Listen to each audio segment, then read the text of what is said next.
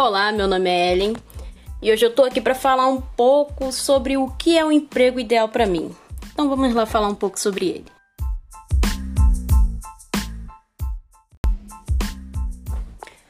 O que eu considero um emprego ideal para mim? Eu considero o um emprego ideal para mim é em um local ou em um ambiente em que eu possa conhecer várias áreas, porque eu sou uma pessoa que sempre busca ter o melhor conhecimento de tudo e que para e que para que isso possa melhorar até mesmo minha carreira e é claro, até mesmo financeiro. E você deve estar se perguntando: por que eu quero ter tanto conhecimento e por que eu quero ter um ótimo financeiro?